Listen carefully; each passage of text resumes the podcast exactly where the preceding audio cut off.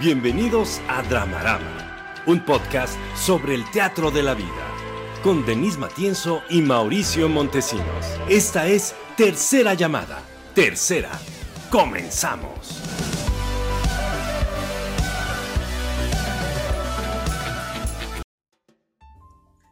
¡Aplausos!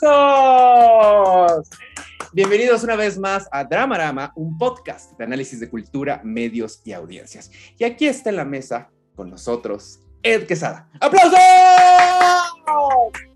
Ed, muchísimas gracias por estar en esta mesa, para chacotear, para echar desmadre, para foreverear, para conversar.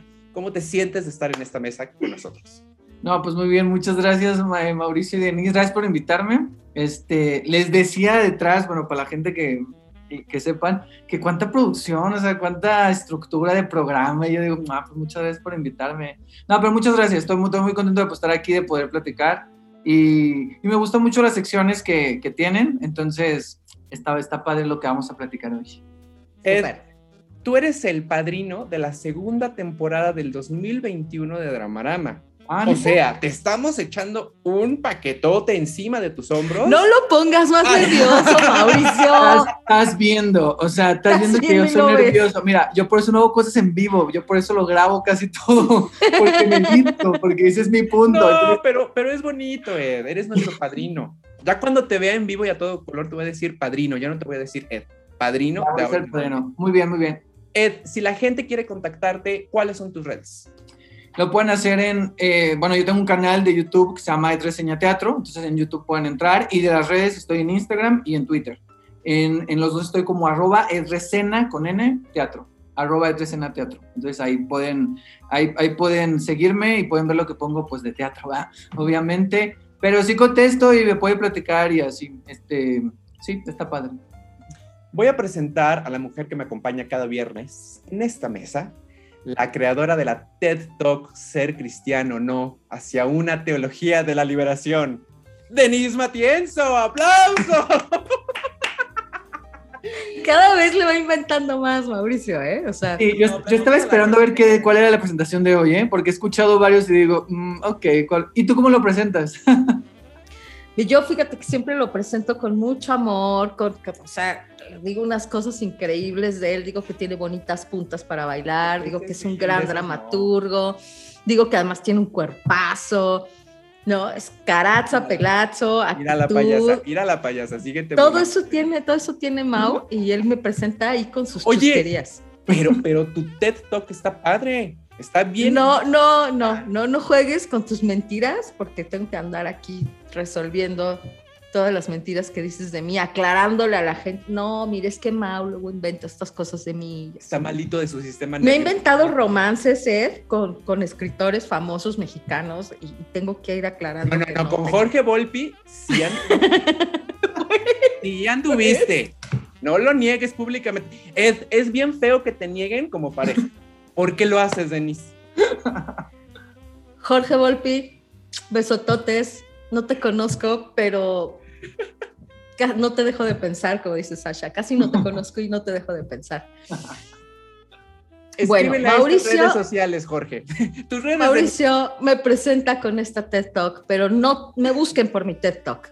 Búsquenme en arroba MX en Facebook, que esa es la página donde pueden ver las cosas que ando haciendo terapéuticas en Twitter como arroba la Matienzo, en Instagram como Denis Matienzo y si me quieren estoquear, en LinkedIn pueden ver las cosas que hago profesionalmente como Denis Matienzo Rubio y también me pueden estoquear en Facebook. ¿Por qué les digo que me pueden estoquear en Facebook? Porque no vamos a ser amiguis. Ni tampoco me pueden seguir porque no es página, es perfil. Entonces, pues los perfiles son para amigos. Comper, bye. Opino lo mismo, ¿eh? Suscribo por dos. Sí.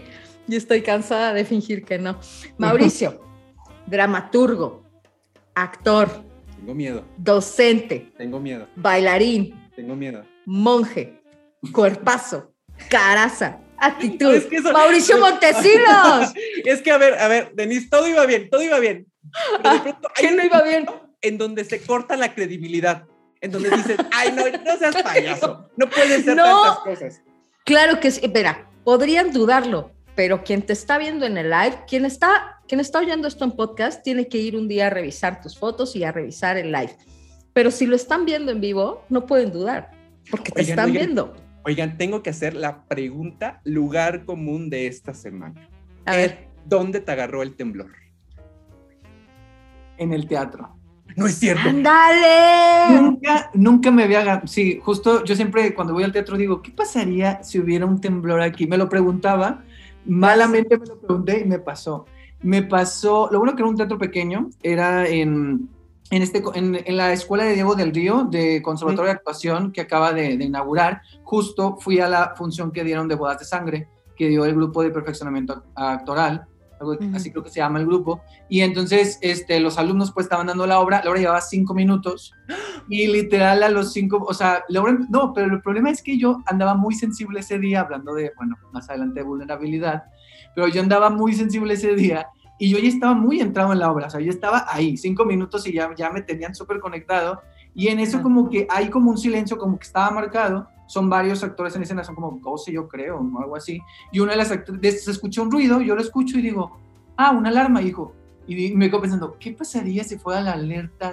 Y en eso la actriz dice, la actriz- la- una actriz dice, está sonando la alerta y todos salen. O sea, y el problema es que yo estaba justo en la entrada, era un foro muy pequeño. Entonces, claro, yo salí porque era el primero que salí, pero me hice un lado porque todos se pusieron, o sea, salieron así y todos Te empezaron a- atropellaron, a... ¿Qué?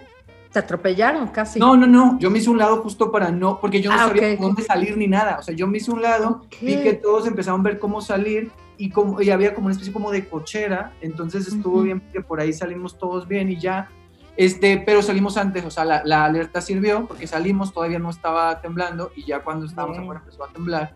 Pero sí era rarísimo porque aparte era una función donde estaban de madrinas eh, Blanca Guerra y Arcelia Ramírez. Entonces fue rarísimo porque yo salí, literal, y lo primero que veo, me pongo en el centro de la calle y como que todos se fueron a otros lados y lo primero que veo es Arcelia Ramírez que está cerca, que más me ve con una cara que estaba asustada y yo así como, yo no la conozco, o sea, sí quién es, pero no la conozco en persona.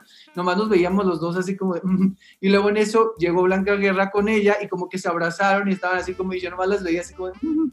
y entonces empezó a temblar y aparte pues en la, en la Roma y había muchos árboles y cayó como un transformador así como que, pf, así Ay. como que hizo chispas y volvió a hacer otra vez y pues todo el mundo, "Ah", y estaba lloviendo, fue muy un poco dramático, se canceló la función, pero, pero pues fue interesante, nunca, nunca me había, siempre me había agarrado como en mi casa, o sí, siempre me agarrado en mi casa, ujú. Mira. o sea, los temblores, pues, incluso el del 2017 me, me agarró aquí en mi casa, entonces este pues fue muy raro que fuera en el teatro.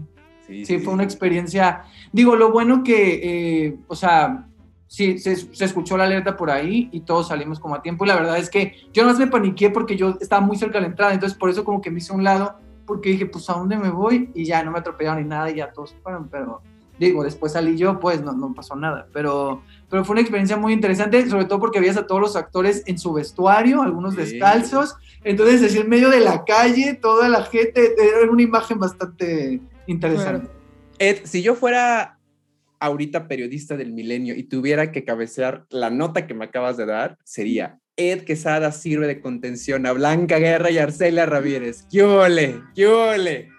ni tan contención, ¿eh? yo nomás las veía y como que... este, pero, pero es muy interesante, pero eso que dice contención, es muy interesante cómo alguien, aunque no lo conozcas, en una situación conectas con esa persona, porque eh, aparte, traíamos cubrebocas, entonces era solo ver los ojos, ¿sabes? Y en esa mirada, ver la angustia, en esa mirada de estamos en lo mismo, de esa mirada de estás bien, en esa mirada de no saber mucho qué hacer, ¿no? Y te Claro. estás mojando aparte, porque estaba lloviendo, ahí estaba lloviendo. No tan fuerte, pero sí, entonces sí fue bastante, bastante interesante. Eh, eh, me Denise. gusta, me gusta el, el- el- la cabeza, la cabeza de la nota. Denise, ¿dónde te agarró el temblor?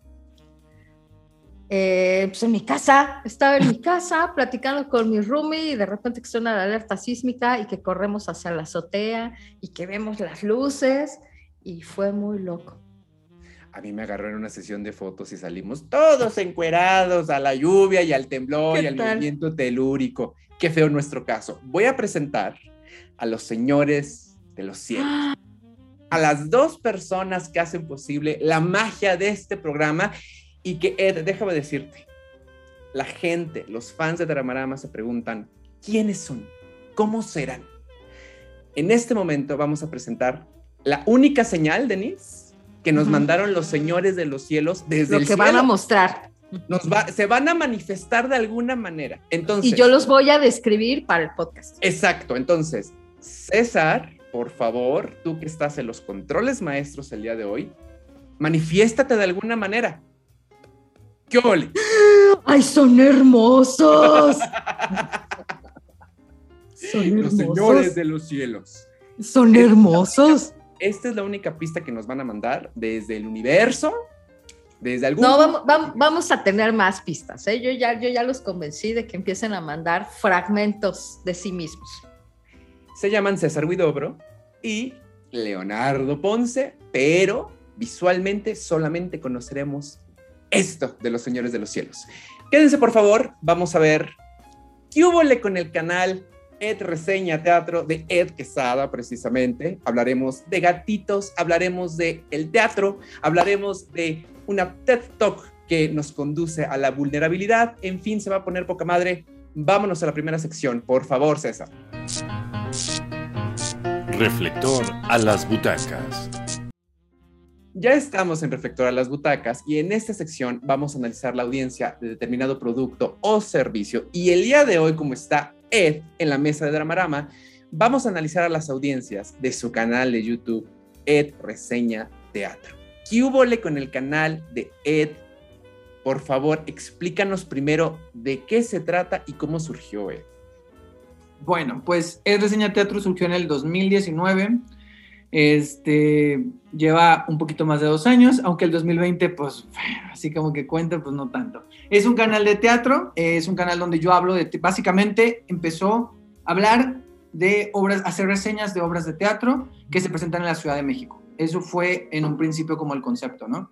Y si tú ves, o sea, si entras al canal de YouTube y ves los primeros, eh, los primeros videos, pues es pura reseña, ¿no? O sea, es reseña, reseña de puras obras que se estaban presentando en la Ciudad de México en ese entonces, pues en el 2019. Y luego poco a poco le he metido a- algún otro tipo de videos, he hecho algunos videos especiales por, eh, de los Metro, hice una reacción a los Metro del 2019, luego hicimos una quiniela ahí que tengo un especial con Davo y con Sabel.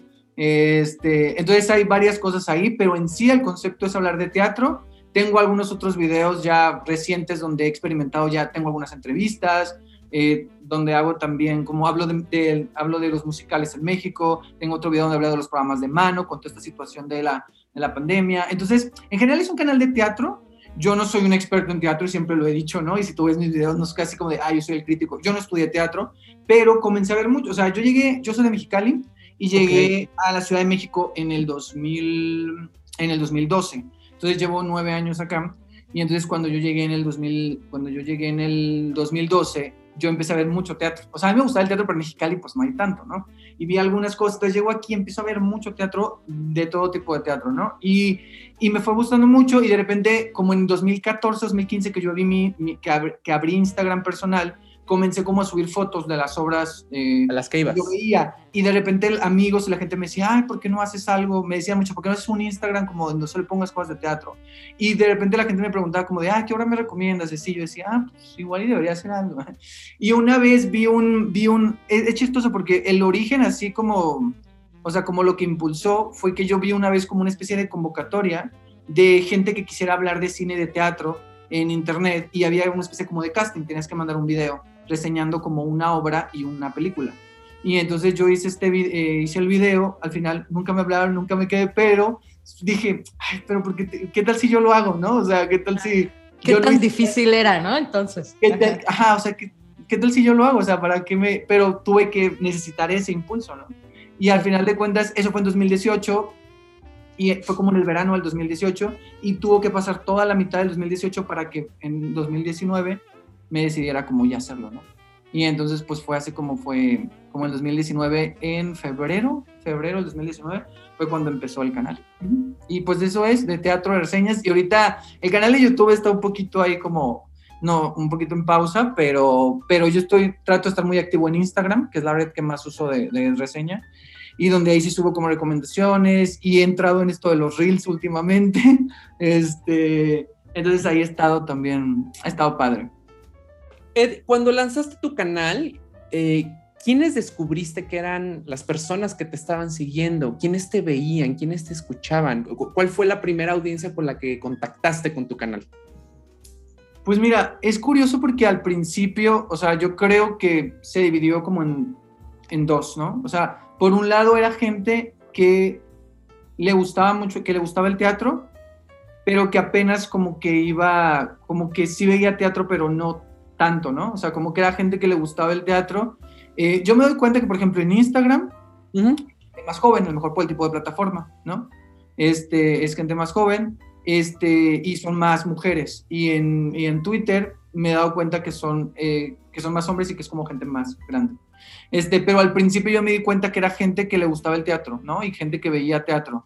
Después otro sector que me di cuenta que era pues el mismo la misma gente de teatro, ¿no? Actores, creativos, o sea, como la misma, la misma gente de teatro estaba como viendo el canal un poco. Y fueron como esas dos, y creo que después fue llegando poco a poco como más gente que, eh, que sigue otros canales o otras cosas de teatro. Por ejemplo, que, que veía lo de Davo, o que veía eh, hablar de teatro, o que, o que ya seguía aplaudir de pie lo de Isabel, o sea, como a lo mejor como estos públicos que ya están como muy de, de otros, de otros de otras iniciativas que tienen que ver con la difusión de teatro y con hablar de teatro, como que esa gente también empezó a llegar, ¿no? Entonces, más o menos fue como, como eso. Pero a mí lo que me gustó mucho al principio era como estas personas que de repente comentaban y que decían, ah, como de, ah, gracias por tu reseña, o que me decían cosas como de, ah, yo también la vi, opino, estoy de acuerdo contigo, o que me decían que no, que nada que ver, que no, o sea, porque eso de todos los comentarios, ¿no? Y creo que una de las cosas que yo no me esperaba al principio era eso, o sea, como tener este contacto con la gente. Y, y a lo mejor no es tanto, y últimamente ya ha sido menos, ¿no? Pero en un principio sí era un montón como, como este, como este contacto con las personas hablando de teatro. Y eso está padre, pues. Porque no era solo directamente como, ¿qué me recomiendas? Sino era como de, ah, yo ya la vi, o, o ah, yo la quiero ver, me han dicho que está padre, ¿tú qué piensas? O algo así, ¿no? Entonces está, está como padre eso que se, que se genera con la gente que no conoces, pero que hay algo que te une a esas personas, ¿no? Y después también ya pues me ha tocado también establecer contacto padre con con actores o con gente, pues ya que se dedica a hacer teatro también, ¿no? Y que me dicen, ah, está muy padre tu reseña, y que de repente me escribían, y gracias, y la, la. O, de, o también gente que me decía, este, y que eso también tiene que ver con la vergüenza. Yo tengo algunos videos que me arrepiento porque digo, ¿por qué eso? O sea, como que tengo unos videos que digo, ah, y que luego sí me, me, decían así como de, oye, lo que dijiste, pues no tiene, no, no, no tiene mucho sentido, no sé qué. Y yo, ah, pero hablando mal de una obra o siendo muy no, en la crítica, ¿por qué eran los comentarios? No, por ejemplo, recuerdo que una vez yo en una obra, no me acuerdo en qué, no me acuerdo, ay, me acuerdo qué obra era. Eh, a ver, di nombres. di nombres. no, no, te comprometas. Está grabado, puede decirlo porque ahí está en YouTube, o sea. No, podemos rastrear. eso. No, a ver no es que fuera una crítica negativa, o sea, no es que yo dijera algo como malo, más bien, por ejemplo, como que en, por ejemplo, en la obra de la madriguera, no sé si la, alguien de las dos la vio, ah, Sí, sí, sí. Eh, como que en esta versión, en la versión que estuvo en, la, en el foro Lucerna, este, la dirección de, de, creo que es José San Pedro, o sea, esta dirección era como muy, o el diseño de arte, así había los personajes como que eran de clase alta, ¿no? O sea, como que eran gente de Polanco y así, la, la. Entonces, eh, yo dije un comentario algo así como refiriéndome a eso, ¿no? Que el vestuario ayudaba y que todo ayudaba como que a reflejar esa clase, pero alguien me comentó que había leído el texto, que yo no lo había leído, que en el texto no infiere que ellos sean así, ¿no? O sea, que en el texto no se da y entonces ahí fue donde como que yo dije ese comentario, pero más bien era porque yo no tenía esa información, ¿no? O sea, yo me quedé con lo que vi en ese momento. O sea, no es un error, pero más bien es como es como una observación, pues, pero eso también es válido, ¿no? Este, y no me lo dijo de manera grosera, ¿no? O sea, pero es interesante eso también, ¿no? O por ejemplo, esta, no, este es muy interesante porque es como de, ah, sí lo ven, ¿no? Porque cuando hice la reseña de esta obra de Blackbird, donde sale Cassandra Changuerotti con Alejandro Calva en el Foro La Gruta, yo dije, o sea, la obra me gustó y yo dije que era un texto muy fuerte, muy bien, que era, sí, todo eso, pero yo dije, y lo hice como pregunta, que yo sentía que había como muchos, eh, como muchos, que al principio yo sentía que había muchos que ya estaban titubeando mucho, que había muchos titubeos y que yo sentía que no sabía si era porque ellos estaban nerviosos o así era. Y entonces me contestó en Twitter Cassandra, Así es, el texto tiene esos titubeos, esos tropezones. O sea, ella justo me lo, o sea, yo hice esa pregunta y ella como me lo contestó en Twitter, ¿no? Entonces, esto, eso, es, eso es interesante, ¿no? O sea, ese tipo de, de interacciones que las he tenido con, con, gente que con espectadores y espectadoras que, que, van al teatro y también lo he tenido pues con, con actores o con creativos, con mismos directores, ¿no? Por ejemplo, las experiencias más padres para mí ha sido entrevistar a Diana Sedano por Tornaviaje, que de hecho este fin de semana está en, están dando funciones, ya son las últimas de la temporada. Entonces, cuando yo la entrevisté a ella, pues también fue muy padre, ¿no? Porque yo vi la obra en, la, en una de las primeras temporadas que tuvo en la capilla y entonces la entrevisto y, y, fue una plática muy padre, o sea, fue como una, una conversación. Creo que le gustó mucho la entrevista, o, o, así lo ha expresado en Twitter. Y entonces ya, pues eso fue en el 2019, ¿no? Ya ha pasado tiempo. Pero ayer que fui al, fui al CCB a ver otra cosa, lo del ciclo de dramaturgias de, eh, de mujeres, escritas y dirigidas por mujeres, me la topé porque iba a dar función de tornaviaje y, y, nos saludamos así como si fuéramos amigos, pues, o sea, nos hemos visto dos veces, yo creo, en la vida. Entonces eso es padre también, pues, o sea, todo lo que es reseña generado es eso, es generar comunidad. Cuando contigo, Mauricio, hicimos el episodio este de que los Avengers teatrales, ¿te acuerdas? Sí, Cuando, sí, sí, sí, sí. Davo, besos, Davo. Sí, es, ahí que organizó Davo, este, ¿no? Ese tipo de cosas es padre, o sea, conocer gente y también es interesante que yo ahora ya tengo amigos que conocí por Ed Reseña, ¿no? O sea, amigos teatreros que ya voy al teatro con ellos gracias también a este proyecto. Entonces, es, es interesante ese tipo de, de, audiencia. O sea, a lo mejor ya me fui por otro lugar, pero respondiendo a tu pregunta. No, no, no, no. Pero fíjate que me, me, quedo pensando, bueno, déjenme decirles que hay unos saludos. Gabriel de la Rosa nos mandó saluditos, Mariana Montesinos, que el teatro nunca muera, y Marce nos mandó saludos.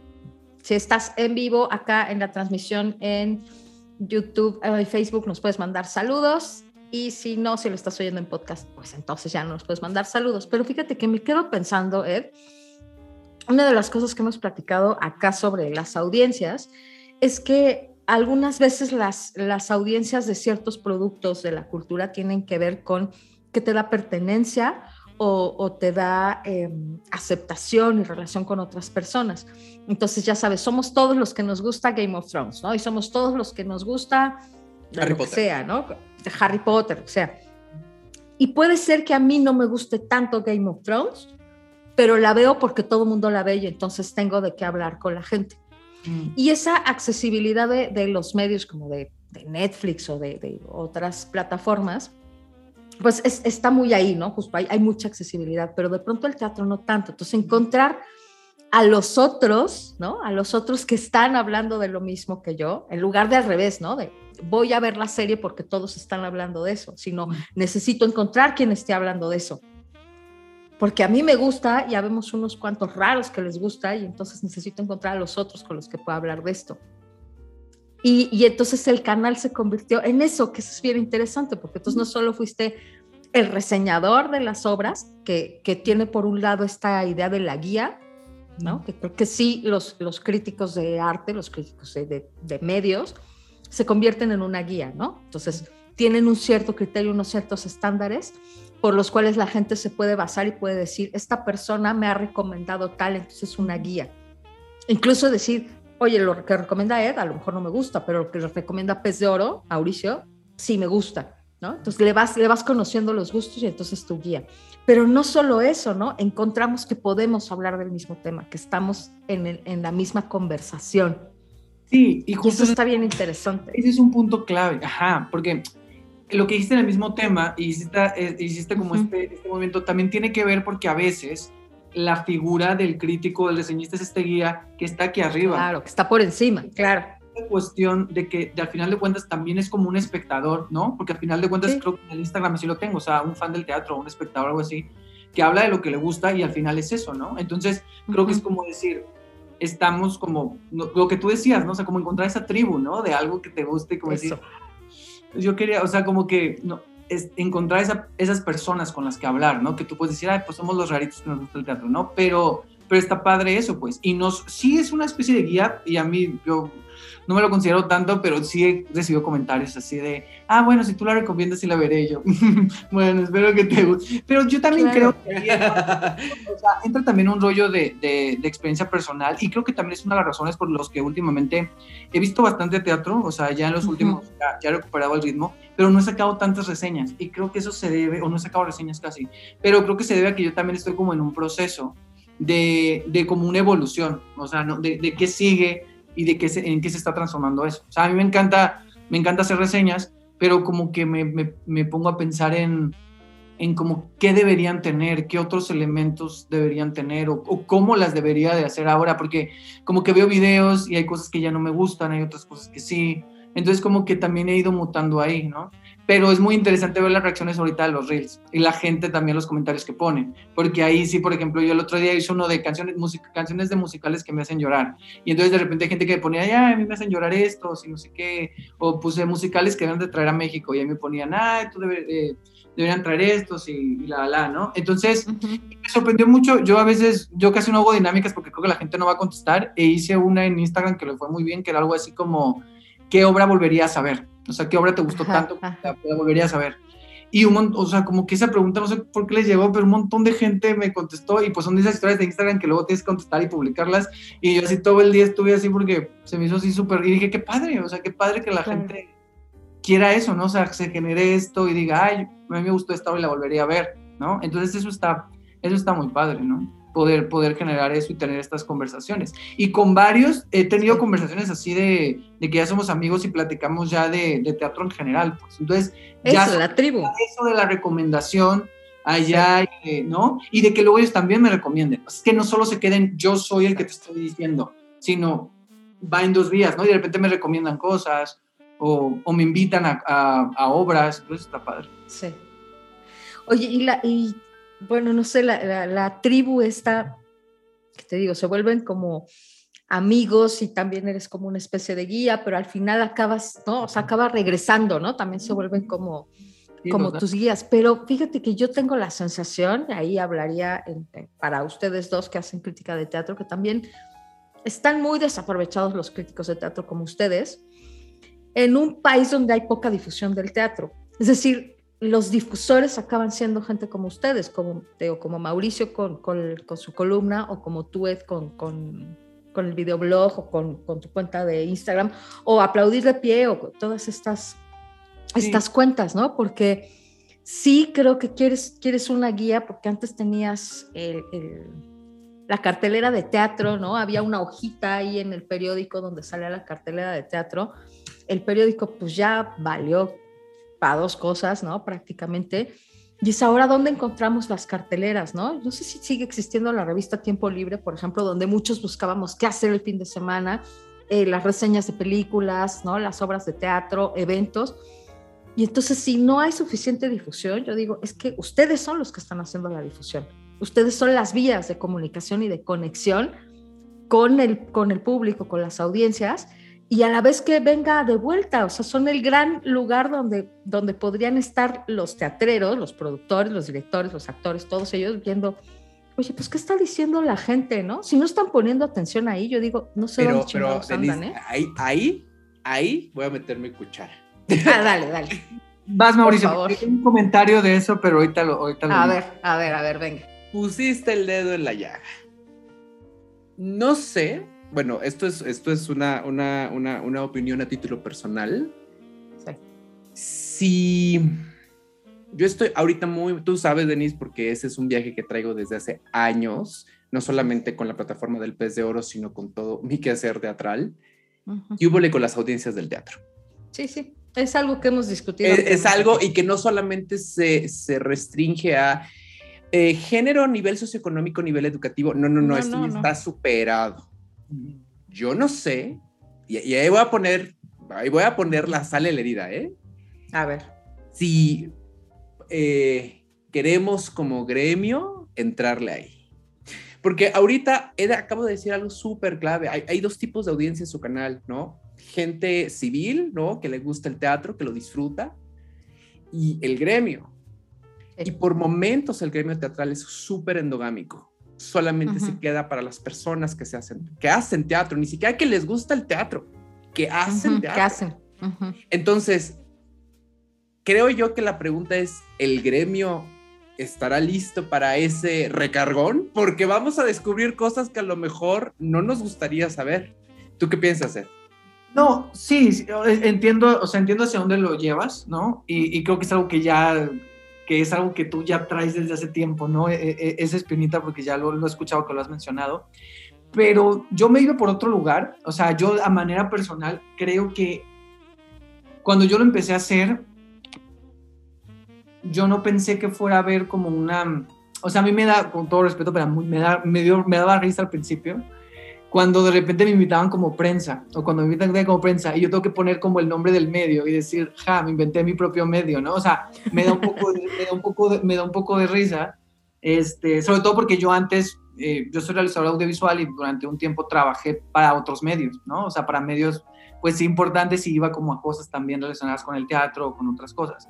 Entonces, como que ahora yo ir como yo con mi medio, como que me da, dice, a lo que voy es lo siguiente, o sea, yo entiendo que sí este tipo de, justo por eso, Denis, como a lo mejor no hay tanta difusión, resulta que estas pequeñas, estas iniciativas, que algunas ya no son tan pequeñas, toman este papel. Pero mi pregunta, o sea, en mi caso personal, yo todavía estoy como, o sea, el proyecto yo creo que está en una etapa como de preadolescencia o adolescencia, como definiendo qué es, en el sentido que a veces yo me cuestiono si realmente yo quiero hacer difusión.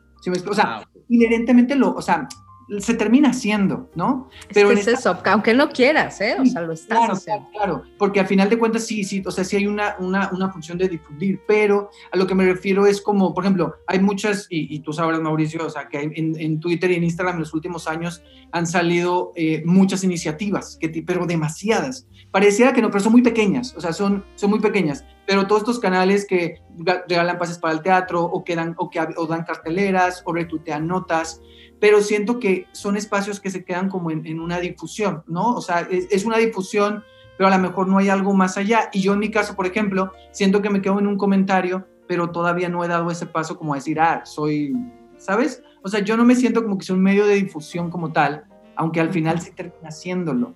Entonces mi pregunta es, o sea, bueno, no mi pregunta, sino lo que pongo en la mesa. O sea, entiendo lo que tú dices, Denise, y, y esta cuestión de que se necesita que a lo mejor nosotros lo seamos, pero pero a lo mejor el, e, es que, por ejemplo, cuál, es la difusión que se espera? ¿Que digas cosas buenas de la obra? O sea, o que generes conversación acerca de los productos. O sea, ¿qué se espera realmente que se abra? O sea, ¿cómo queremos hacer que la gente vaya? ¿Diciendo que es espectacular? O lo voy a decir sin, sin pelos en la lengua. O regañando a la gente porque no va al teatro y es su obligación ir al teatro, cuando no es su obligación. O sea, hay productores y hay gente que regaña a la gente de, no, tienes que venir porque nos das de comer y porque sin, ti el teatro se muere y es como de, o sea, y es una primera necesidad y eso no es cierto, o sea, es importante y, y, sí hay que ayudar, pero no puedes hacer ese chantaje emocional. Entonces me parece que hay que ver y esto y usar esos eh, superlativos de es increíble y espectacular. Y yo creo, sí, yo creo que hay obras increíbles, o sea, yo lo sé y yo lo he dicho, ¿no?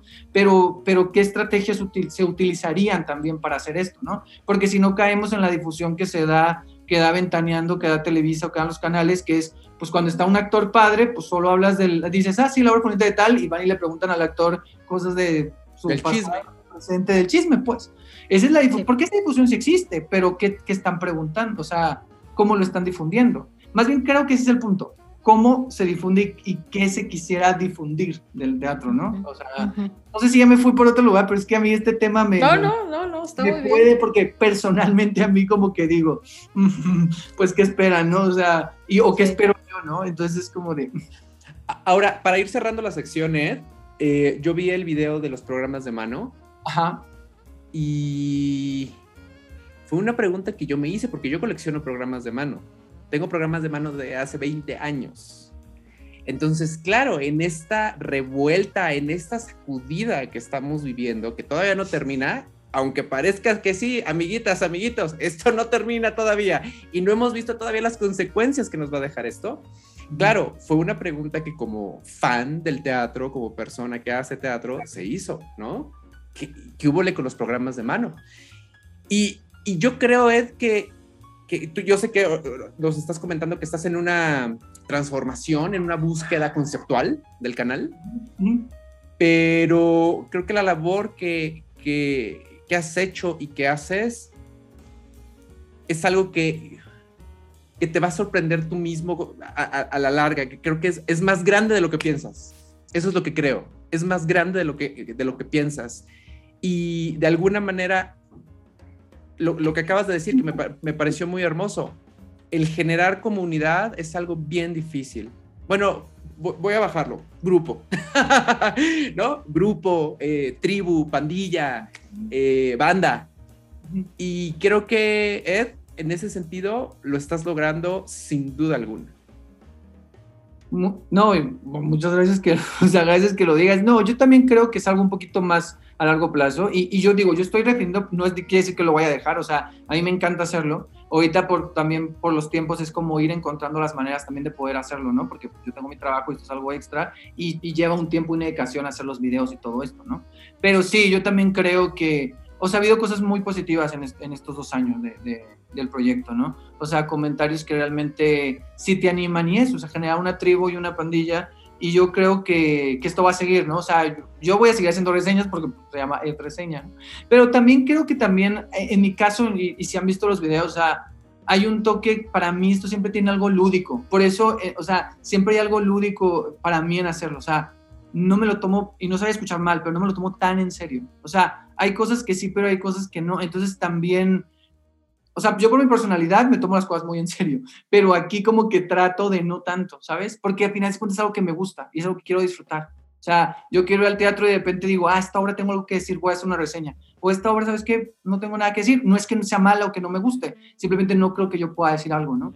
Entonces, como que, como que eso es algo que quiero seguir manteniendo, ¿no? Y, y este toque como que yo considero que, pues sí, al final de cuentas tiene algo de juego, pues, ¿no? O sea, no, no, no, para mí siempre va a ir como con, con, de eso, ¿no? O sea, siempre va a ir como que es yo jugando a que hago videos, aunque entiendo que sí tiene una seriedad, pero justo por esto lo lúdico, tengo todas estas dudas de, de lo de, de, difusión, ¿no? Como de un medio comprometido con, con esas cosas, ¿no? Pero, pero, pero gracias por, por, lo, por lo que dices, porque sí, o sea, yo creo que poco a poco ahí va a ir va a ir siguiendo. Y yo creo que a la gente le gusta, bueno, la gente que sigue, le gusta como ese toque, ¿no? O sea, como ese toque como más lúdico y como un poquito más, pues, relajado de las cosas, ¿no? Ed, recuérdanos cómo se llama el canal, dónde te pueden seguir para las personas que nos están viendo y escuchando. En YouTube, Ed Reseña Teatro, y en Instagram y Twitter, arroba Ed Reseña Teatro. Ahí me pueden seguir. Ahorita donde más activo estoy es en Instagram. Este, entonces ahí pueden checar los reels que he hecho y luego subo historias con recomendaciones y me pueden enviar, si quieren alguna recomendación ahí también me pueden este, eh, mandar un eh, mensaje y si los contesto y así. Este, entonces también hay como para entrar más en contacto, pues. Que a veces digo que debe cambiarle el nombre y debe llamarse Recomienda, pero, pero bueno, este, luego he pensado que podría ser como una sección y luego fuera... Este, claro Ed entrevista, Ed recomienda, Ed reseña, Ed crítica, Ed algo así, pero pues digo, podría ser, desde el principio que estuvo con esa idea y luego regresa y luego se va. Pero bueno, ahí me pueden seguir en Instagram, en Twitter y en YouTube. Vámonos a la siguiente sección, por favor. Sígueme para más consejo. Ya llegamos a la sección que me pone más nervioso del programa. Entonces me obliga a hacer esto porque pues tenemos una mesa creativa en donde las decisiones se toman. ¿eh? Estoy esperando el consejo de hoy. Okay, ok, bueno. No, no lo quiero hacer, pero pues es una mesa creativa en donde Denise toma las riendas, entonces pues acato. Sara Juárez de Manzanillo, Manzanillo. de 19 años, nos escribió en Twitter. Me quiero dedicar al teatro. ¿Qué hago? yo, yo, voy primero, yo voy primero. Vas, vas, vas, vas, vas. Querida Sara, primero consíguete un estacionamiento que puedas regentear y después entrégate al teatro. Ed, ¿qué le recomendarías a Sara? Ah, yo también, ¿no? Que vaya primero de mí, yo no sé qué. ok, a ver, fíjate, lo que le voy a recomendar a Sara, Sarita. Sara, Sara. Sara, Sarita, mi vida, mi amor, mi celo. No, no, no, cuidado con lo que vayas a decir. Ed nos acaba de compartir su pasión por el teatro. No vayas a decir algo horrible, Denise. Cariña, sé la mía. No te salgas nunca de casa de tus papás. Nunca. Dedícate a lo que quieras. No te salgas nunca de casa de tus papás. Para más referencia, ver el meme de hoy. Si lo estás oyendo ya en podcast, ve al Facebook o al Twitter. No te salgas de tu casa de tus papás. Trabaja lo que tú quieras. Haz teatro, haz danza, haz arte, haz lo que quieras. No te salgas de casa de tus papás. Si tus papás tienen solvencia económica. Si mencionar. no, Salte. si no, busca a alguien que tenga solvencia económica y que te pueda mantener. Listo. Ed, ¿qué le recomendarías a Sara?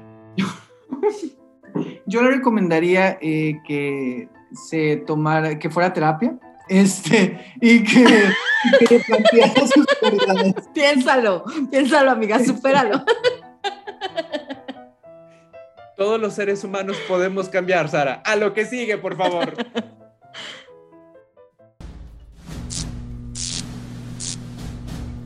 Esto es Escena 1. Ya llegamos a escena 1 y en esta sección, a partir de un producto de la cultura, vamos a chorear, foreverear, porque tenemos hocico, porque nos gusta y porque, porque nos encanta compartir las pláticas y, y que la gente opine, converse, choree. El día de hoy, a partir de una TED Talk, Denise, a ver, háblanos de esa TED Talk porque, porque tú tienes más eh, el contexto, entonces voy a, des a como, a como, como TED speaker experimentada que Ser soy. cristiano o no, hacia una teología de la liberación. Búsquela en YouTube, bien padre. No me busquen. Reivindica el amigos. cristianismo bien padre.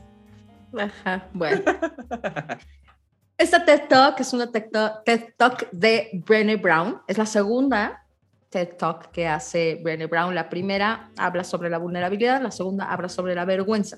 Brené Brown además es una chava, es una, bueno, es una doña ya, pero tiene un sentido del humor verdaderamente bonito.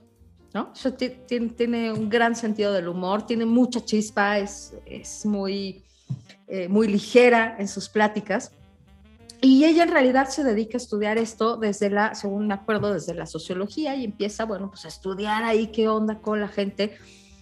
Y en esta segunda, lo que ella dice es, hace como una recapitulación de la primera y dice, pues, que, cómo se puso en la primera y lo que pasó a partir de eso. Y sobre todo lo que recapitula es, no hay manera de hablar de la vulnerabilidad sin hablar de la vergüenza. Y yo me había quedado como corta al decir eso, eso dice en esta segunda TED Talk, ¿no? Me quedé corta, no, no hay manera. Hablar de vulnerabilidad es hablar de vergüenza. Y la gente quiere que yo hable de las cosas bonitas, entonces me buscaban ahí para decirles, oye, ven a hablarnos a la empresa, ¿no? ¿De qué quieren que hable? De creatividad, de innovación, de trabajo en equipo. Y dice, sí, o sea, todo eso sí muy bien, pero ni la innovación, ni la creatividad, ni el cambio son posibles si no hay vulnerabilidad. Y no es posible la vulnerabilidad si no, ay, me está persiguiendo un mosco, disculpen. Si me ven así como de pronto esquivar algo, es que estoy esquivando moscos. No hay manera de hablar de esto sin hablar de la vergüenza. Y otra cosa que a mí me sorprendió mucho de la TED Talk, bueno, ahorita me van a decir ustedes qué les provocó, es cuando llega al punto de que dice, la vergüenza tiene género, ¿eh? O sea, sí se vive de un modo distinto, pero yo no había estudiado a los hombres y sí me había quedado corta porque también hay una vergüenza muy particular en los hombres y un, un hombre me lo hizo ver después de que salí de una plática y dije, uy, sí es cierto, me estoy olvidando de ellos. Bueno, básicamente eso, vayan a verla, es una TED Talk, está en YouTube, está en el canal de TED también, T-E-D, y es Brené Brown y se llama Sobre la vergüenza. Pues mira, Mira, hijos mano, hijos a ver, hijos mano, a ver. ajá. Ay, es que es, que es, es difícil cómo, cómo, cómo, cómo, cómo, cómo meterte a la ola, ¿sabes? Ajá. Es muy difícil ser vulnerable en un sistema capitalista para empezar, Denise. Porque el sistema capitalista es bien ojete. Entonces, la vulnerabilidad claro, eh, nos ayuda a ser creativos, a, a tomar riesgos, a, a poder comunicarnos, a poder conectarnos. Pero venimos de un sistema capitalista en donde a huevo tenemos que ponernos una armadura porque si no nos lleva a la fregada.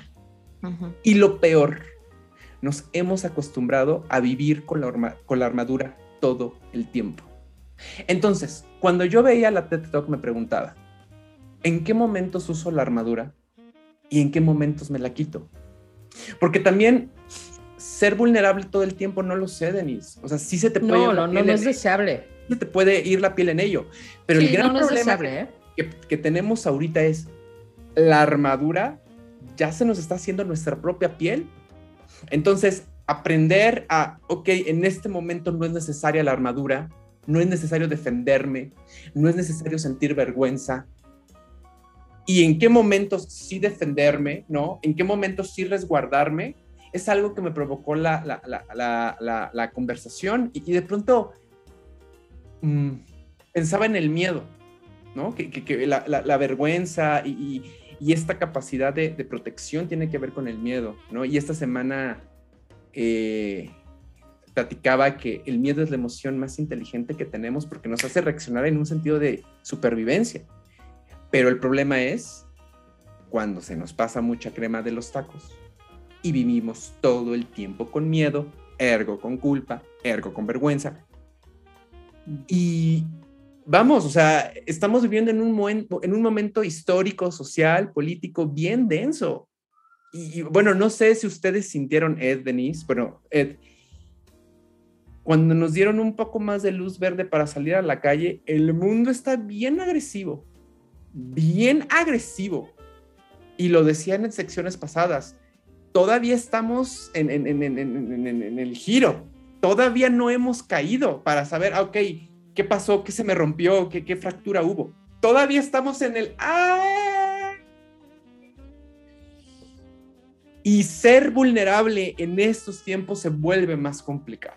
Esa fue mi primera impresión que tuve. Ed, ¿qué pensaste? Pues a mí me llegó mucho, sobre todo en este momento de mi vida donde, donde estoy, o sea, como que a mí todo esto de la pandemia y todo lo que ha pasado en los últimos, pues casi dos años, ¿no? Ha sido eh, año y medio, un poquito más. Eh, como que me ha hecho replantearme muchas cosas, ¿no? Y me ha hecho también explorar más la vulnerabilidad. Y ahorita que tú empezabas, yo, yo bromeaba y decía, vas a llorar porque yo, casi yo, o sea, yo soy muy sensible, ¿verdad? Y entonces de repente sí me, me llegó mucho, me, me, que, me, quedo con dos cosas de lo que, que llamó mucho la atención de, de, la plática, que fue, ella mencionaba algo que me gustó mucho, que era transitar la vulnerabilidad, hablaba de estar en el ruedo. O sea, esto de que... La arena. Ajá. ahorita, yo no creo que se trate todo el tiempo de, de, ser vulnerable, pero el hecho de cuando tú, porque ella hablaba de que la vulnerabilidad tiene que ver con el riesgo emocional. Entonces, cuando tú te embarcas en algo, tú estás arriesgando y tú tienes que ser consciente de que vas a ser vulnerable, de que tienes que ser vulnerable, o sea, en ese ruedo, en esa lucha. Y todo esto que hablaba acerca del fracaso, ¿no? O sea, de saber que vas a fracasar, ¿no? O sea, de, de no tenerle miedo a ese fracaso.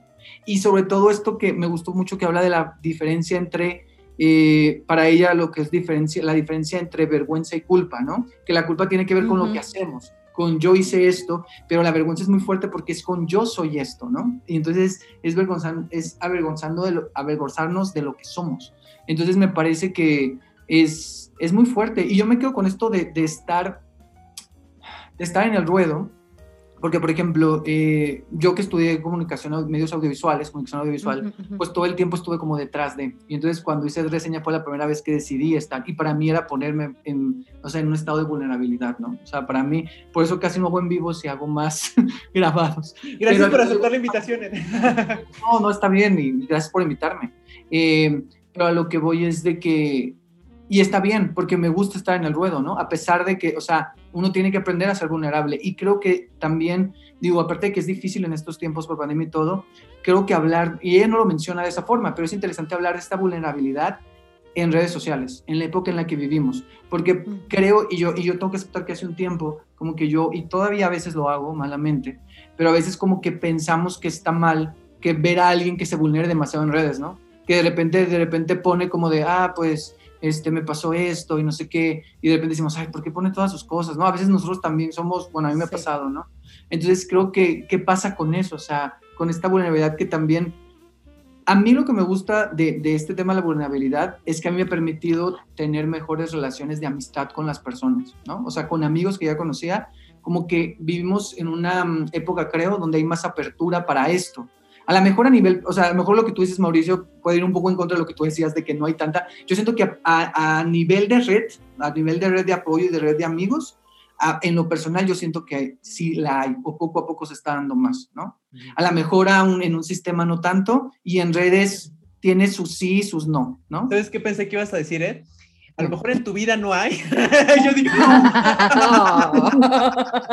pobrecito. Tú estás muy jodido de la vida, te necesitas amigos, pero yo sí tengo una red.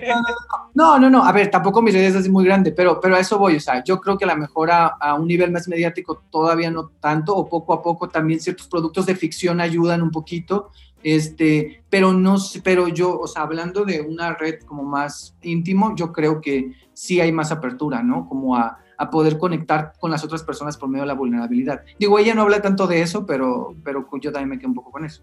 Pero sabes que, Eda, ahorita que tocaste el tema de, del fracaso, que también lo toca eh, mm. la, la, chica en la TED Talk, es, es, otro de los viajes que traigo. yo, yo, ando en muchos viajes, ¿verdad? Básicamente. Y, y que me dedico a, a, la docencia universitaria también. Es muy difícil en, un, en una experiencia de aprendizaje cambiar el paradigma del error. Mm. Entonces, todo el mundo quiere un 10, todo el mm. mundo quiere aprobar la materia, todo el mundo quiere pasar la materia. Pero cuando te das cuenta que para no, solo, no pasar la materia, porque ese es un trámite administrativo y social, si mucho me apuras, si realmente quieres aprender, te tienes que caer en el fango que, que, que, que la chica está diciendo. Y es algo que, que, que, el estilo de vida que tenemos, por lo menos en Occidente, es algo que castiga mucho. Es el error no lo perdonamos. El fracaso no lo perdonamos. Y bueno, ya lo decía Liza Minnelli en Maybe This Time en Cabaret. Todo el mundo ama a los ganadores, mm. pero nadie quiere a los perdedores. Y eso es, un, eso es un paradigma al cual yo me enfrento todos los días y, mis alumnos y alumnas ya, me hacen burla de, ya sé que, que un examen es una fiesta del conocimiento y que no se trata de pasar o reprobar, yo ya sé, ya sé, pero es algo bien difícil cambiar desde un ambiente pedagógico. Ahora, en un ambiente laboral, bueno, ya, ya, ya, ya, bueno, llegó el tsunami, el temblor eh, hizo erupción el volcán y nos fregamos todos también eso me provocó la, la, la, TED Talk. Sí, yo solo quería algo que tiene que ver, digo, si te quieres comentar ahorita algo, Denis, pero, o sea, lo que tú hablabas, mmm, pensé mucho en la idea que tenemos del éxito, ¿no? O sea, la idea que, que como sociedad tenemos del éxito y que nos inculcan de lo que es, que, quién es una persona exitosa, quién es una persona fracasada, ¿no? Y, y que el éxito, aunque nosotros, aunque tengamos esta idea romántica de que, de que el éxito no es dinero y no es fama, pues de alguna forma la gente que tiene, o sea, sí es, o sea, pareciera que sí es eso, ¿no? O sea, pareciera que sí es, este, cómo te ves, qué tanto tienes y qué tanto sabes incluso. Entonces, no sé, es, es, es complicado. Yo también, me lo, yo también me lo pregunto. Y no me acuerdo, Denise, si era en esta plática o en la, o en la que hace referencia, donde ella menciona algo de que de que siempre estamos esperando como que todo esté perfecto para hacer las cosas, algo así dice. Es que... Uh -huh. sí, lo dice en esta. Sí, y, como y entonces, cuando, cuando todo esté perfecto y yo esté en mis dos pies y entonces ya esté entrenando, entonces ya me voy a subir a la arena y voy a cambiar el mundo. Así, no, no va a pasar. Exacto, eso, sí, sí. Sí, fíjate que hay, eh, me comentaba hace, hace un, breves semanas una de mis consultantes que estuvo en un trabajo donde después de que, de que los equipos, los distintos equipos, las distintas direcciones cometieron errores, la directora general dijo, ahora viene la política de cero error. Wow. Imagínate lo que fue eso. Evidentemente no hubo cero error, lo que hubo fue terror. ¿No? Básicamente. porque entonces decía, o sea, de lo que me decía mi consultante es que yo cada mañana, lo, o sea, despertarme era despertar con miedo, porque es, y si la riego, y si me equivoco, y si la, cago, no puedo cagarla, porque se supone que hay cero error, ¿no? Y eso prácticamente es imposible. Las, los principios, por ejemplo, de diseño iterativo, lo que te dicen es justamente fracasa temprano para que triunfes pronto. ¿no? Mm. Fail early to succeed sooner.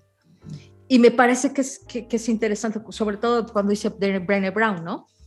Ay, hice esta prueba, ¿te acuerdas que lo cuenta ahí en, se acuerdan los dos que, que lo cuenta ahí, ¿no? De que un, también uno que dio una charla que dije, es una prueba médica muy importante, no exactamente qué. Y me pasé cañón todas las horas, entonces hice esta prueba para que fuera el parteaguas y todo, y no funcionó. Ah, ¿no? Dice, no, bueno, pero no me quedé ahí. O sea, repetí 30 veces más hasta que funcionó.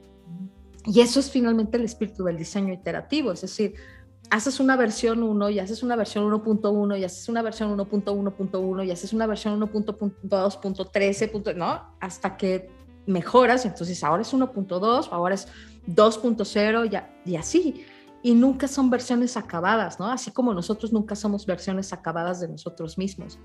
Entonces, pensar también que algún día hay un tope, que hay un día es cuando llegue aquí es el máximo, la culminación, la cima, y ahí es a donde, pues no, porque si llegas ahí y ese es el tope, entonces te mueres.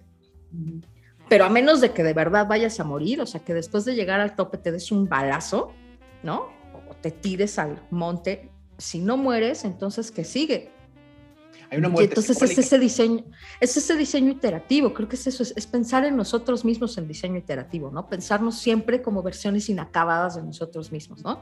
De voy a fallar y me voy a levantar y voy a hacer una nueva versión de mí mismo, que de todas maneras no es la cúspide, es una versión mejorada, ¿no? Y, y otra vez, y otra vez, y, y, y en algunas cosas voy a triunfar y en otras cosas voy a fallar, pero también me voy a parar sobre mis propios errores, sobre mis propios fracasos para llegar a un mini éxito, mini o macro, micro, ¿no? No sé. No, no, y justo, o sea, y no, y yo creo que es, o sea, depende mucho de qué tanto, que nosotros nos exigimos, pero nos exigimos en base a qué parámetros. Nos exigimos a veces en los parámetros de alguien más o de otras personas que les está yendo bien o de, o lo que nos dicen, no sé, o sea, cierta... El Instagram. ¿Qué? Sí, por ejemplo, ¿no? Entonces, o sea, yo creo que eso es, o sea, creo que es importante revisar eso y ver aunque sí suene como muy de, pero el error como una oportunidad, porque al final de cuentas es eso, es no te salió porque no te salió, ¿no? Y, y ver y, seguir ahí. Eh, perdón, Mau, sí. No, no te preocupes, eh, te voy a contar una historia. A ver. Y vivía en una casa en donde todas las personas que iban tenían la posibilidad de firmar la pared. Te daba un plumón de nits y tú podías escribir lo que quisieras, lo que quisieras en la pared había cosas gloriosas como la que te voy a describir. Pero déjame hacer una anotación nada más. Yo eh, tenía la intención de que fuera una acción poética. Ah, okay. Obviamente, ¿no? Entonces, como de claro, entonces la gente va a hacer una cosa aquí así increíble y las palabras y. Claro, claro. Y no pasó porque pues les di libertad. No, no, pasó. Esta joya ni en el MoMA. Pasó cada cosa. Esta acción poética es hermosa, ¿eh? Check había una estampita de la Cenicienta. Ah, sí. De, la Cenicienta de Disney, ahí. abajo de la estampita decía, decía, decía la frase de esta manera. A mí me dijeron que así iba a estar el pedo. Ahora me cumple. Entonces, Eso pasó. esto lo traigo a colación porque si estamos hablando esto en ambientes de educación, en ambientes laborales, en ambientes personales, bueno, se vuelve más complicada la cosa, Denise. Mi pareja tenía que ser esto. Claro. Híjoles, que era, el amor, era el amor de mi vida. Este, imagínate el rayón de disco que le dices, no, pero tu pareja es la versión inacabada de esa persona. Ah, no friegues. ¿De qué me estás hablando, Denise?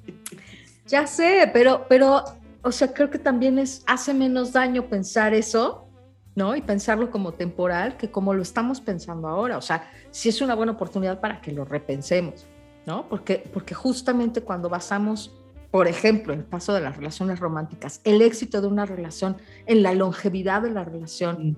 y falla la longevidad, entonces decimos fue un fracaso la relación y no necesariamente. La relación pudo haber sido súper exitosa y corta, pudo haber sido súper exitosa y de largo plazo pudo haber sido súper exitosa y no acabarse nunca y morir los dos, ¿no? Al mismo tiempo. O sea, hay muchas posibilidades, pero si tu único criterio de éxito es la longevidad, pues te quedas muy corto. Entonces, una vez más, lo que dice Ed, es que cuáles son los criterios o los estándares, contra qué te estás midiendo, contra qué, contra quién, contra qué creencia, contra qué prejuicio. Y por lo menos ponerlo sobre la mesa ya sería un gran avance para, para quienes estamos vivos aquí sobre la tierra, creo. Vivas. ¿Qué le dices a esa persona? Vivas nos queremos, ¿eh? Vivas nos queremos. A mí me dijeron que así va a estar el pedo, ahora me cumplen. ¿Qué le puedes decir a esa persona, oye? que escribió eso en tu pues, pared. Que deconstruya su proceso del amor romántico, porque no es así. Además, mi amiga es eh, la que lo puso, un saludo a Brenda Arenas, lo, lo puso además con, toda la, con toda la ironía del mundo, porque además es una mujer muy inteligente y se la pasa pensando. Y porque sabía que no iba a pasar eso. Claro, no lo hizo con toda la ironía. Así de, güey, a mí me dijeron que iba a ser, así iba a estar el pedo y ahora me cumplen así de, no es cierto, ¿no? No pasa. Bueno, y también. Y no tiene ella esa vida, ¿no? Denise, entender que a lo mejor hay amistades que mm, son cortas y son exitosas porque son cortas, ¿no? Porque así tenía que ser, simplemente, porque dos personas se encontraron en algún momento de su vida en donde pudieron coincidir y después ya no, pero eso no significa que hayas fracasado socialmente porque esa amistad no duró mucho. Pero eso es algo bien difícil porque lo pensaba un poco. Cuando yo le digo a, mis alumnas y alumnos, piensen en el, error como fuente de aprendizaje, todo está genial en el salón de clases. Pero cuando me toca trabajar con alumnas y alumnos que ya están trabajando, me dicen, Mauricio, qué bonito suena lo que me dices, pero cuando voy a trabajar en las mañanas, mi jefe me dice, política, cero error. Entonces, ahí, ahí hay, ahí lo que dice eh, Brené Brown, ¿no? Necesitas callar todas estas voces sociales del super yo, de la madrastra interna, para que realmente puedas estar en el ruedo y no llegar a la vergüenza y no llegar a la culpa, porque si no, Denise, la presión cultural es canija y te puede poner trampas bien feas. Sí, ahora la otra que, que yo, y yo sé que también lo que voy a proponer, ya lo he propuesto aquí varias veces, tampoco es nada fácil, es habilitar la emoción que te está sucediendo. Es, yo no te digo que andes mostrando tus vergüenzas ni tus vulnerabilidades a todo el mundo, porque creo que no es pertinente, no es agradable, no es útil tampoco y, y no le es relevante a todo el mundo, pero sí habilitártelo a ti mismo, a ti misma. Entonces sí decir, este proceso me está dando mucha vergüenza, ¿no? Me está dando vergüenza fallar, me está dando vergüenza no cumplir con los estándares, me está dando vergüenza no llegar a las metas, me está dando vergüenza y decírtelo a ti mismo, creo que ya es un gran paso, no tendrías que llegar a la mañana al siguiente decirle, jefe, tengo mucha vergüenza que no llegue, a lo mejor no, no, no le puedes decir eso, tengo mucha vergüenza que no llegue a las metas del semestre, pero sí saberlo, ¿no? Sí habilitarlo para ti, para ver de dónde estás parado cada mañana y de dónde estás partiendo. Y puedes hacer algo con eso, ¿no? sí, bueno, sí, sí me está dando vergüenza. Y además, la, diferencia que, hace ella, ¿no? Justo de la vergüenza y la culpa, que dice, culpa es por una acción y la vergüenza es por, por, un, por el ser, ¿no? Que eso está muy cañón. O sea, me da culpa haber hecho esto, pero me da vergüenza hacer esto, ¿no? Porque la historia que me voy a contar es que soy un fracasado, que soy basura, que soy una tonta, que soy una estúpida, que soy una mala ejecutiva, que soy una, ¿no? que soy una mala esposa, que soy que nunca soy suficiente, algo así, ¿no? Que nunca soy suficiente, que es un cuento que nos contamos permanentemente. Ella dice dos, ¿no? Que no eres suficiente o que tú quién te crees que eres, ¿no? Cuando sí te hacen suficientes, pues quién te crees que eres, ¿no? Entonces vamos de una cosa a la otra permanentemente. Soy suficiente y también lo he platicado en, otras ocasiones, ¿no? Cuando se pone en juego la identidad en las conversaciones, hay, la pregunta es, ¿soy suficiente? ¿Soy digno de amor? Porque todo el tiempo lo estamos preguntando. Qué llevada con la pregunta. Pues sí, porque al final del día también todos queremos ser aceptados y amados. Entonces en el camino ahí está, por eso también esta vergüenza, ¿no? No soy digno de amor, no soy suficiente, no me van a querer. Y hacemos un montón de cosas en torno a este que me quieran, que me acepten, porque además la aceptación es parte de la supervivencia. En medida en que me acepta el clan, pues entonces sobrevivo. Y la aceptación se convierte en lo que sea ahora, ¿no? En publicar en Instagram, en usar tus chanclas ¿no? O sea, lo que sea, ¿no? En- en- te digo, en ponerte las, las mejores prendas o en maquillarte de cierta manera o en cumplir con las metas o en tener un esposo o una esposa, lo que sea.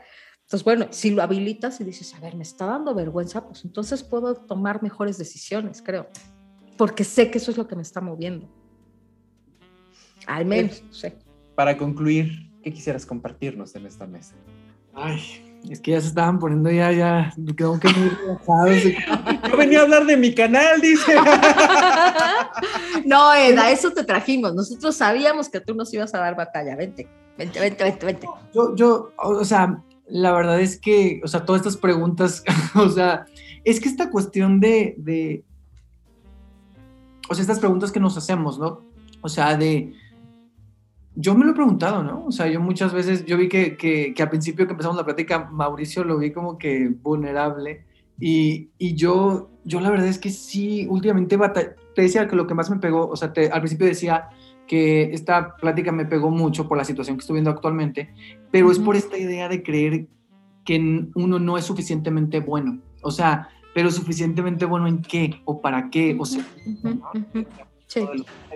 Entonces, yo, o sea, sí me hizo como pensar eso y, y- justo es muy curioso porque no se les ha pasado, pero como que uno da buenos consejos a las otras personas, pero cuando los a ustedes mismos no los puedes seguir. Entonces, de repente, yo, o sea, no sé si sea una crisis generacional o no tan generacional, pero me ha tocado tener estas conversaciones de las expectativas con otros eh, amigos, ¿no? Y, que, y amigas, así. Y entonces de repente yo me doy cuenta que yo me empiezo a aventar mi choro y después digo, ah, pero ¿y tú qué estás haciendo? Entonces creo que también es interesante eso. Y, y otro tema que también sería interesante ver es el tema de la expectativa, ¿no? La expectativa que tenemos de las otras personas, de nosotros mismos y, y todo eso, ¿no? O sea, pero digo, más que respuestas y más que una conclusión, yo creo que sí es importante, me quedo con lo que decías, Denise, o sea, revisar nuestros criterios, ¿no? O sea, revisar esos criterios para, pues sí, porque si nos ponemos con los criterios de alguien más, después es cuando hay, o sea, hay una expectativa ahí medio imposible y luego por eso pues nos agüitamos más, ¿verdad? Pero bueno, eso, eso, revisar nuestros criterios. Pero gracias por ponernos vulnerables, los tres ya, ya, está, Sí, está bueno. Y alfabetización emocional, es que también nos surge alfabetización emocional que pues no tenemos y, y- y no, y no es para llorar ni para echarle la culpa a la SEP, ni, ¿no? Solo es decir, oigan, pues no, esto nos ha 4T. faltado. No, no, no, no, o sea, porque no se trata de buscar culpables, ¿no? Sino decir, a ver, algo pasó en el camino, que esto se nos olvidó, que creímos que no era relevante y ahora estamos viendo que sí, bueno, pues ¿cómo lo integramos? Ya, sin echar culpas, ¿no? Ya, eso pasó, listo, ¿qué hacemos ahora? Yo voy a cerrar esta plática con este pensamiento. En el 2090, que de seguro yo ya estaré muerto, si alguien está escuchando este podcast, espero que esa persona esté viviendo un mundo mejor que el que nos tocó vivir ahora en el 2021. Lo deseo de todo corazón. A lo que sigue, César. Lleve la playera, la pluma, la taza, lleve el souvenir. Ya llegamos al souvenir y para tomar un respiro después de la plática tan intensa, vamos a recomendar algo que nos gusta, porque nos gusta ser evangelistas de lo que consumimos. Entonces, vamos a empezar tú y yo, Denise, para que Ujú. Ed lo vaya pensando y que él Sí. cierre el programa del día de hoy. Denise, Sí. ¿qué nos quieres recomendar?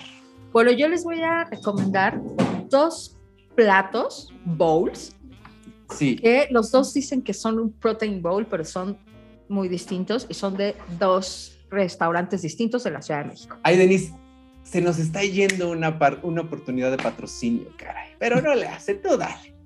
Les estoy dando ideas a amigos de Le Pen Quotidien, amigos de Ojo de Agua, amigas. Aquí tienen su consumidora que los puede recomendar. Bueno, entonces, punto número uno en Le Pain Quotidien. No sé cómo se pronuncia porque no sé francés, pero digo eso, ¿eh? Yo se digo escribe así: Le Pain Quotidien, que es el pan cotidiano, ¿no? Hay varias sucursales en la Ciudad de México, no sé si haya en otras, en otras zonas de la, del, del México, Yo no pero ubico, bueno, ¿eh? no sé. Y hacen una, un platillo que se llama Quinoa Protein Bowl. Y entonces está hecho de lo siguiente: tiene quinoa, tiene frijoles negros, tiene pepitas de semilla de calabaza, sí, semilla de calabaza se llama, y eh, le ponen, pues para los que lo están viendo en vivo, ahí hay una fotito, pero le ponen hasta arriba col morada y limón y te dan unos fragmentillos ahí de pan para que puedas también ponerles a tu pancito. Y la verdad es que está delicioso. Es una cosa, la verdad, muy sencilla, pero está delicioso. Y yo soy muy fan de la quinoa, entonces por eso ese platillo me gustó mucho. Quinoa Protein Bowl de Le Pain Quotidien. Ahora ahí les va el siguiente, que es el otro Protein Bowl, que es el Protein Bowl de ojo de agua. Ahora el Protein Bowl de ojo de agua es muy diferente porque este primero que les dije sí sería vegano, el siguiente no es vegano. Tiene un fragmento de proteína que puede ser, em, según me acuerdo, creo que pollo, atún o salmón creo.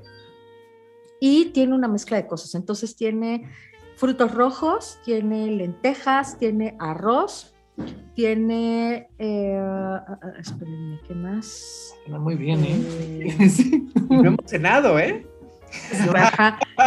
tiene... Ah, te dan unas tostaditas, te digo, te viene tu fragmento de proteína, ¿no? Lo que sea, pues atún, pero es un, o una lonja de atún, pues, o sea, no creas que tu atún de, de la lata, no, es una lonja de atún o de salmón. Eh, tiene betabel y tiene algo más que ya no estoy recordando. Entonces está muy vasto. Ah, tiene además aguacate, toda la cosa, muy bonito, eh, zanahoria. Entonces puedes mezclar todo en un bite y hacerte un bite o irlo comiendo de a poco.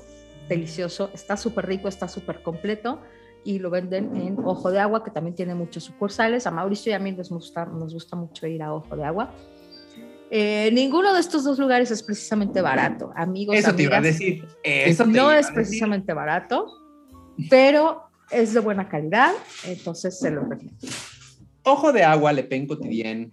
Invítenos a Ed, a Denise y a mí a, comer, desayunar, ah, cenar. Si no nos van a dar un patrocinio, bueno, una comida, no sean así. Invítenos el Protein Bowl. Por favor. Y el pan de Le Pen Cotidienne, mira, caro es, pero bueno, también. Sí.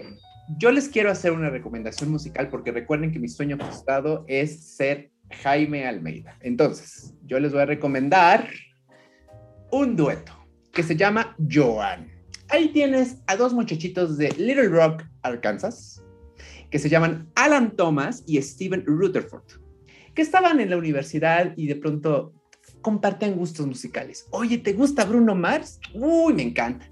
Oye, ¿te gusta Taylor Swift? Uy, me, que te fascina. Oye, ¿te gusta lo electrónico? Uy, ¿y si no hacemos un grupo? Órale, va. Y todo esto dio como resultado un dueto que se llama Joan, que tienen un EP en plataformas musicales que se llama Claudi. Y tú dirás, bueno, como que toca. Y voy a ponerlo en términos muy, muy, muy, muy sencillos. ¿Ustedes acordaron de un grupo de los 90 que se llama Savage Garden? No, no, no. ¡Sí, maestro! ¡Sí, mis! Bueno, sí, yo me sentí como, como maestro, ¿verdad? Así la fiesta del conocimiento. ah, ya no te escuchamos, Denise, pero bueno, confío en que, en que... Como todos los maestros en Zoom, sacándose un moco todos los alumnos y no le contesta a nadie. bueno, en los 90 había un eh, dueto de pop que se llamaba Savage Garden. Hagan de cuenta que Savage, Savage Garden reencarnó en estos dos muchachos. Ah, qué buenas composiciones, qué buenas canciones pop. Si te la estás pasando mal porque la Ciudad de México llueve todos los días, todos los días está nublado, porque puede temblar en cualquier momento, por favor escucha Joan, te van a alegrar el día y el mood de tu casa va a cambiar en un 2x3. Ed, ¿qué nos quieres recomendar? Pues como voy a recomendar teatro, ¿está bien? por supuesto, por supuesto. Bueno, quiero recomendar dos cosas, son dos obras de teatro. Las dos empiezan temporada este fin de semana, sábado y domingo. Y justo las dos son consideradas como que llaman jóvenes audiencias, público joven. Una es un poco más este, infantil, por así decirlo, pero creo que es para todos. Y la otra es un poquito más como para adolescentes por el tema. La primera es Ernest y Bottom, que no sé si ya la vieron Está muy bonita, que estrena este sábado en el Isabela Corona, que está en a estar los sábados y los domingos, este, a la una, sí, a la una. Eh, y es una historia muy padre, yo la vi en el Milán hace poco, en la temporada que tuvo, que acaba terminar hace unas semanas, y es una historia de amistad, es una historia de empatía, es una historia, es una historia clown, o sea, no hay un texto como tal, pero son, son tres actores, está con dos actores y una actriz, y está, está muy padre, ¿no? Eh, la dirección es de Geraldine Nájera y, y la construcción de la relación de los personajes hay mucha comedia, es para niños, pero los adultos también. Y al final, no voy a spoilear, pero tiene algo para los adultos muy padre. Entonces, ¿tú ya la viste, Mauricio? Obvio. obvio. Entonces sí está muy, sí está muy bonita porque es muy entretenida y creo que es como para, o sea, es- aunque suene muy cliché, sí es para toda la familia, pues, porque sí creo que tiene algo para todos, ¿no? O sea, es, es muy bonita y es... Voy a agregar rápido, rápido, rápido. El Teatro Isabel La Corona, qué bueno que lo están reactivando. Es un gran teatro.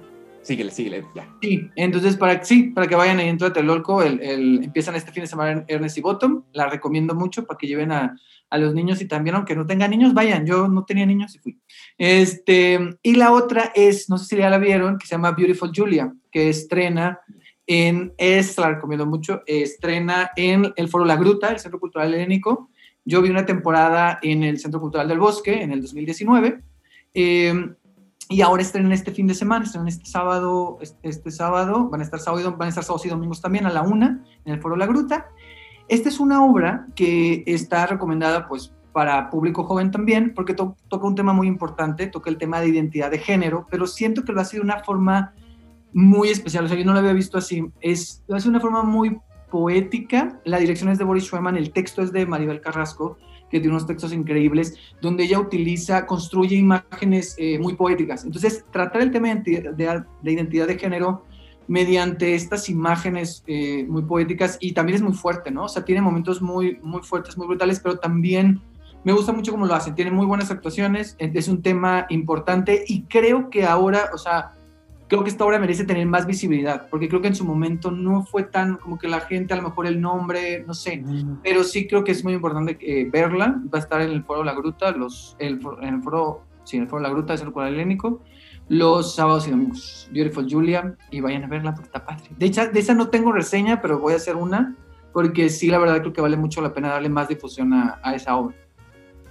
Yo este fin de semana no voy a ir porque tengo un montón de trabajo, pero el próximo pero sí, ve, no, eh, la neta sí, sí la recomiendo. Y creo, Denise, bueno, si puedes ir, creo que te, está muy interesante también los personajes y la construcción de, de, de, de los personajes. O sea, hablando como ya en una cuestión más psicológica, y, y, o sea, creo que está muy interesante. Porque es un ah, texto va, va. muy sutil, o sea, hay, hay como una sutileza, pero a la vez también es muy directo, ¿no? O sea, la forma en la que o sea, creo que también mucha gente, y, y lo voy a decir, eh, a ver, o sea, creo que para mucha gente que todavía, a lo mejor que es de otras generaciones o que les cuesta entender el tema, uh -huh. también es padre, porque sí siento que te da otra perspectiva y te lo explica de una forma, no tanto que sea con manzanitas y así, pero sí te da otra perspectiva que, que dices, ah, no lo había visto así. Y creo que eso es padre, algo padre del teatro. Entonces sí, vayan, vayan. Esa es la, ese es el souvenir que recomiendo, los dos, Ernest y Bottom y Beautiful Julia. Las redes Super. del programa son Dramarama MX en Facebook, Twitter, Instagram y el correo del programa por si quieres anunciarte como Le Pen Cotidienne y Ojo de Agua. Espero que lo hagan, Denise. Por favor. que nos inviten a algo. Por favor. Oigan, Un si pancito. Nos ven, si nos ven a Ed, a Denise y a mí cenando, comiendo en cualquiera de estos dos lugares, ni lo duden, ya, nos compraron. Ah, no, no es cierto. dramaramamx.gmail.com Mi nombre es Mauricio Montesinos. Las redes en las cuales me pueden contactar, Pez de Oro MX en Facebook, Twitter, Letterboxd, en Instagram como el Pez de Oro MX y mi LinkedIn, Mauricio Montesinos. Denise, tus redes. En Instagram estoy como Denis Matienzo, en uh, Twitter arroba la Matienzo, en Facebook como Denis Matienzo Rubio me pueden estoquear y también en LinkedIn como Denis Matienzo Rubio por si quieren saber cosas de mí, no vamos a ser amiguis, aunque si eres una persona interesante laboralmente, sí podemos ser red en LinkedIn. Y sigan mi página eh, arroba biencermx, ahí doy live los jueves sobre temas de desarrollo personal, sobre desarrollo emocional, sobre técnicas terapéuticas, ahí hablamos de cosas también bien interesantísimas, entonces vayan allá también. Y nada más antes de terminar, saludos Claudia Fandiño que vino aquí a dejarnos saludos queridísimos. Mi mamá chula, que me vino también, dijo que la dejaron nadada, no sé por qué, pero le mandamos besototes a mi mamá. Gabriel de la Rosa también nos mandó por ahí unos iconitos de que aquí anda. Y Pues ya, Ed, nada Ed, más que redes, Ed nos repita sus conseguir. redes. Sí, sí, sí. Así, ya. en, en YouTube, Edresena Teatro, así pueden encontrar el canal, y en Instagram y Twitter, arroba Edresena Teatro. Ed, de todo corazón, muchísimas gracias por estar en esta mesa en esta noche. Oficialmente eres nuestro padrino de la segunda temporada del 2021. Muchísimas gracias a César Guidobro y a Leonardo Ponce por ser esos señores de los cielos que hacen la magia de este programa. Nos vemos la siguiente semana. Cuídense mucho. Adiós. Bye. Bye. Esto ha sido Dramarama, con Denise Matienzo y Mauricio Montesinos. Te esperamos la próxima semana porque siempre hay drama.